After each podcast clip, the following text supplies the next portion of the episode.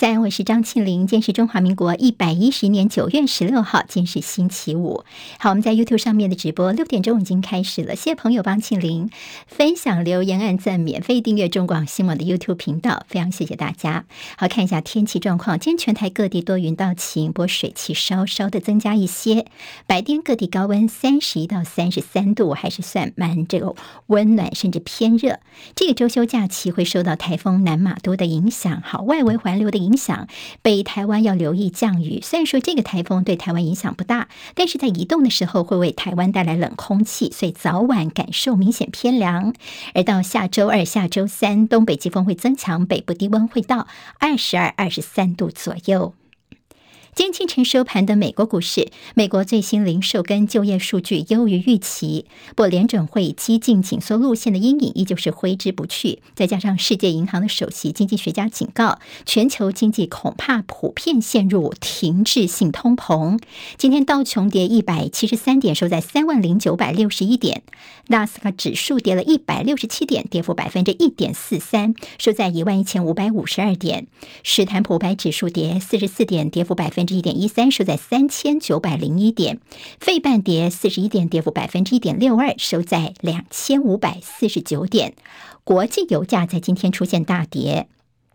纽约商品交易所西德州中级原油十月份的交割价重挫三点三八美元，来到每桶八十五点一零美元。伦敦北海布伦特原油十一月份的交割价跌了三点二六美元，来到每桶九十点八四美元。美国八月份的 CPI 年增百分之八点三，高于市场预期。有新兴市场之父之称的莫比尔斯语出惊人的说，联准会的利率，他觉得需要拉高到百分之九才能够杀死通膨。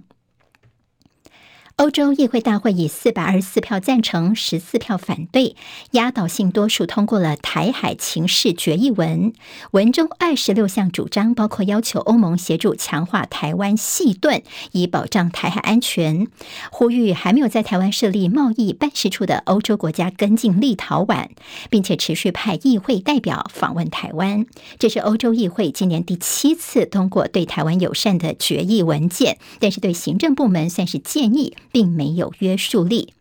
天主教教宗方济各跟中共国家主席习近平在日前同时呢，是在哈萨克。梵蒂冈现在透露说，教宗那个时候曾经表示，教宗是有空，愿意跟习近平在哈萨克碰面。不过中国方面说，习近平的行程很满，抽不出时间而婉拒跟教宗碰面。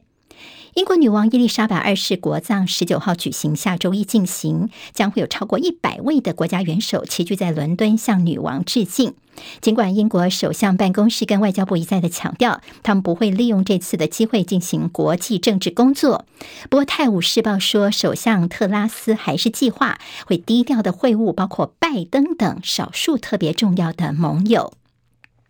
香港的资深艺人罗家英，他拍了一段影片，在哀悼英国女王的过世，但是遭到了大陆网友的出征。就后来罗家英他再出来拍个影片道歉，他澄清永远爱我的祖国。他拍影片强调说自己当初的呃哀悼英国女王的这个影片是对于对于老人家的缅怀哦，没有其他的意思。他也道歉说自己的哀悼之词是没有深加深思熟虑。好，生涯握有二十座大满贯金杯，四十一岁的瑞士特快车费德勒昨天抛出的震撼弹，他宣布下个礼拜的拉沃杯将是自己。ATP 赛事的最终战也为超过二十年的职业网球生涯画下句点。费德勒最近是因为受到膝盖伤势的困扰，在去年温布敦八强落败之后，已经超过一年都没有比赛了。而他的这个对手呢，就是包括纳达尔，马上在推特上面表示，能够跟费德勒共享精彩时刻，真的是非常非常的光荣。铭传大学龟山校区的南一社一楼的学生餐厅，昨天深夜十一点多传出了瓦斯外泄爆炸，大火从餐厅内部窜烧，火势相当的猛烈，住宿的同学们仓皇逃生。目前知道气爆没有直接造成人员的伤亡，不过有同学跌倒擦伤。好，接下来进行十分钟早报新闻。我们用十分钟时间快速了解台湾今天的日报重点。今天的报纸，呃，日报的头版头条，我们都会看到的是我们在昨天清晨告诉大家的美国参院外委会所通过的台湾政策法新版本。今天在中时、联合、自由头版头条都是这个消息，不过大家的焦点比较放在在增加了军援的部分。好，今天看到呢，在今天媒体的形容说，昨天这个送出外委会的版本有说大转弯，有说叫做妥协哦，部分妥协的版本出来。那今天在联合报的头版当中呢，这个版本呢，在送出外委会之前跟后来送出之后的，到底有哪些变化？我觉得这个表格整理的非常好，大家可以来找来看一看哦。好，昨天这个法案当中呢。在外交部分算是大家觉得比较妥协的，因为原来的版本是说我们的这个住处要更名台湾代表处，本来是列为叫做美国政策，不过后来是改为比较温和的建议性质，改列为叫做国会意见。另外，AIT 处长人事命令方面应该获得参院同意，改为职称为代表，这是原本的版本。那么现在把这个条文给删除了。另外还有指定台湾为美国主要非北约盟友。这个部分后来调整成什么呢？就是提供台湾主要非北约盟友的待遇。好，那么在文字上面，外交部分本来是说这是可能是很严重的一个红线，非常明确的，现在已经做了一些不管是删除或调整。好，那么在军援部分比较引起关注的就是这法案对台湾的军事援助，现在总共是五年六十五亿美元，原本的版本是四年四十五亿，现在是五年六十五亿，同时还备注会无偿。提供六十五亿美元，大约是台币是两千亿元，所以金额非常的大。见自由时报在头版标题就把这样的一个挺台的做法呢，大大的给说出来了。好，我们从昨天的投票看起来呢，总共是十七票赞成，五票反对。这五票当中，其实民主党的这个议员就有四位哦，这代表在民主党内其实是有些不同的意见。好，那么投下反对票的这些呃参议员，他们的想法是觉得说，现在这个台湾政策法通过，会不会更进一步的激怒北京，让他对台湾不利呢？这是他们担忧，所以之所以投下反对票是这样的一个原因哦。总之已经送出了外委会了，接下来会在参院的。全院审议，接下来在众院这边呢，也看看他们有没有相对应的版本，或者把参院的版本拿去做表决，增增删删等等，最后是由拜登来签署。但拜登在最后呢，他还是有踩刹车的权利的。但这中间有个时间点，大家可能要特别注意，因为十一月八号，美国的这国会的其中选举要到了，而这个会期呢，这个呃本届的会期是到明年的一月三号。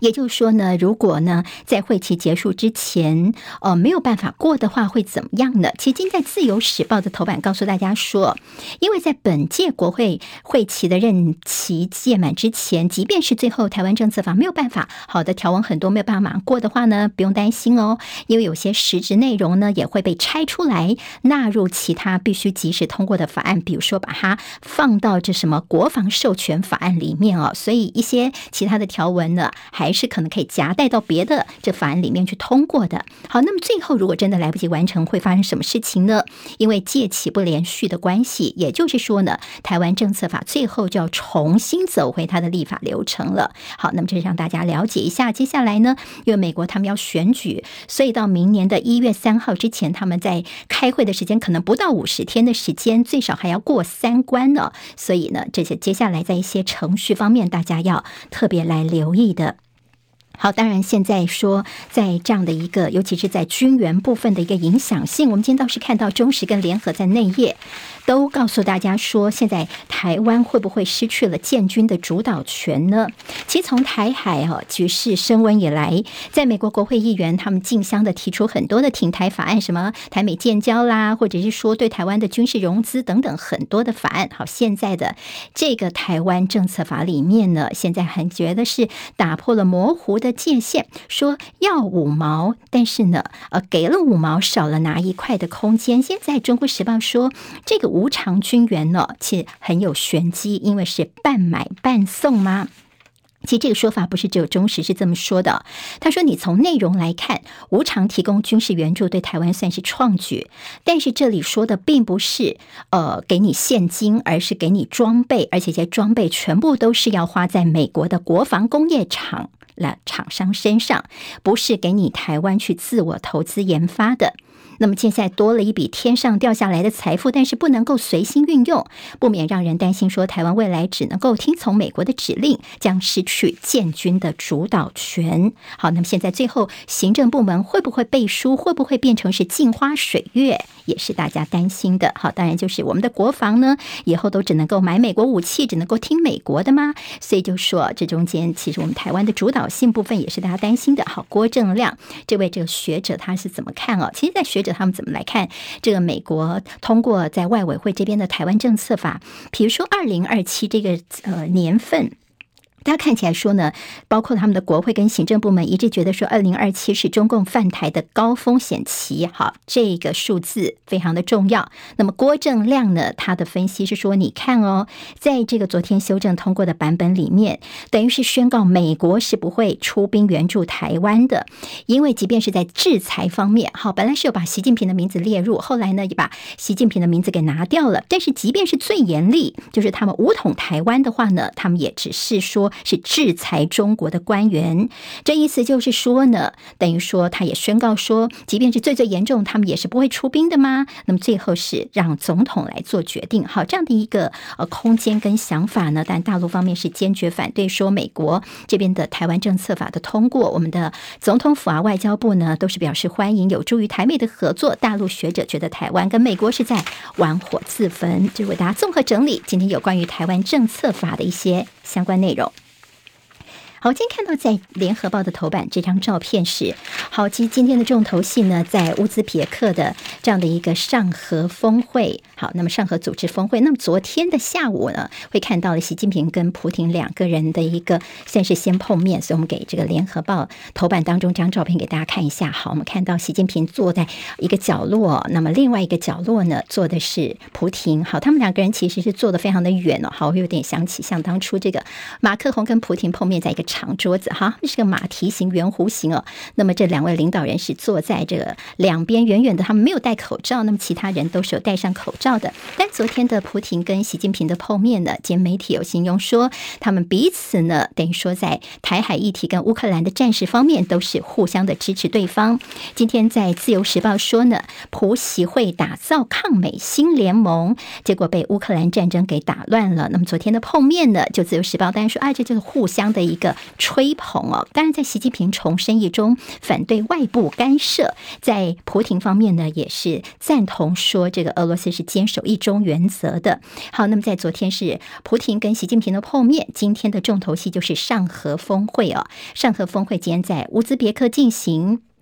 当然，在这次呢，我们看到说，在西方觉得说这上合峰会是北约未来在东方的重大制衡力量，但是上合峰会呢，但现在越来越扩编，好像伊朗他们也决定要加入了。那么他们到底以后会不会变成是一个像是呃军事集团跟北约来抗衡呢？那么后续呢，我们来关心了。中时跟自由今天头版当中有关心我们的电网，好，这个电网的一个计划终于出炉了。三零三大停电到现在已经过了半年多的时间，台电。昨天终于公布了强化电网韧性建设计划，这是电力史上单一计划最高金额，总共是十年五千六百四十五亿元的计划。好，那么这还是初步而已哦，以后的钱会更多。那么今天在自由时报特别告诉大家说，以后我们的五大电厂直供七大园区，但在中时提到说，学者说，哎，你这样的做法是不是为十月份的大跳电在先打预防针呢？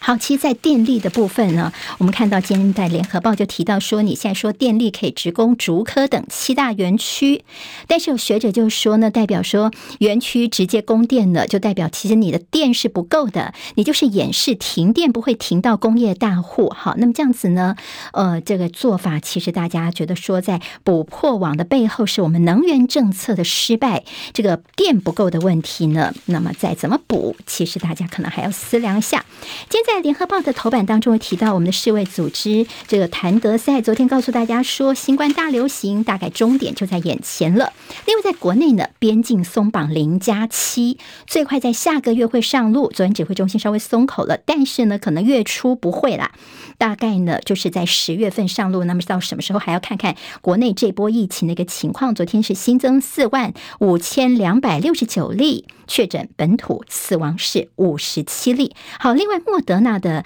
次世代疫苗第一批的呃八十万剂在今天抵达台湾哦，第一阶段是为六十五岁以上的长者来施打这个次世代疫苗。联合报今天大作是确诊跟居隔者在十一月二十六号是不可以外出投票的，但是大家说确诊啊染疫的人也有他的投票权，所以新冠是不是能够降级，这其实才是最好的做法。还有就是说你现在呢拿去年的标准，但是呢现在疫情不一样了，你还是不去呃检讨你的投票与否的标准，这是不是有点便宜行事，还是别有算计呢？似乎就是怠惰。好，到底谁在卡疫苗的进口？蓝营昨天点名沈荣金跟薛。瑞元他们都说我们根本就没有见面，怎么会能够的卡疫苗呢？甚至这个薛瑞元哦，就搬出说，哎，我老婆昨天晚上睡觉前两天踢我一下，说她梦到我爬山哦，都走在前面没有理她，她跌下去我都没理她哦。那她意思就是奉现在这蓝营的立委哦，你们说我挡疫苗，你是被托梦了吗？难道你是梦到了吗？这是薛瑞元的说法。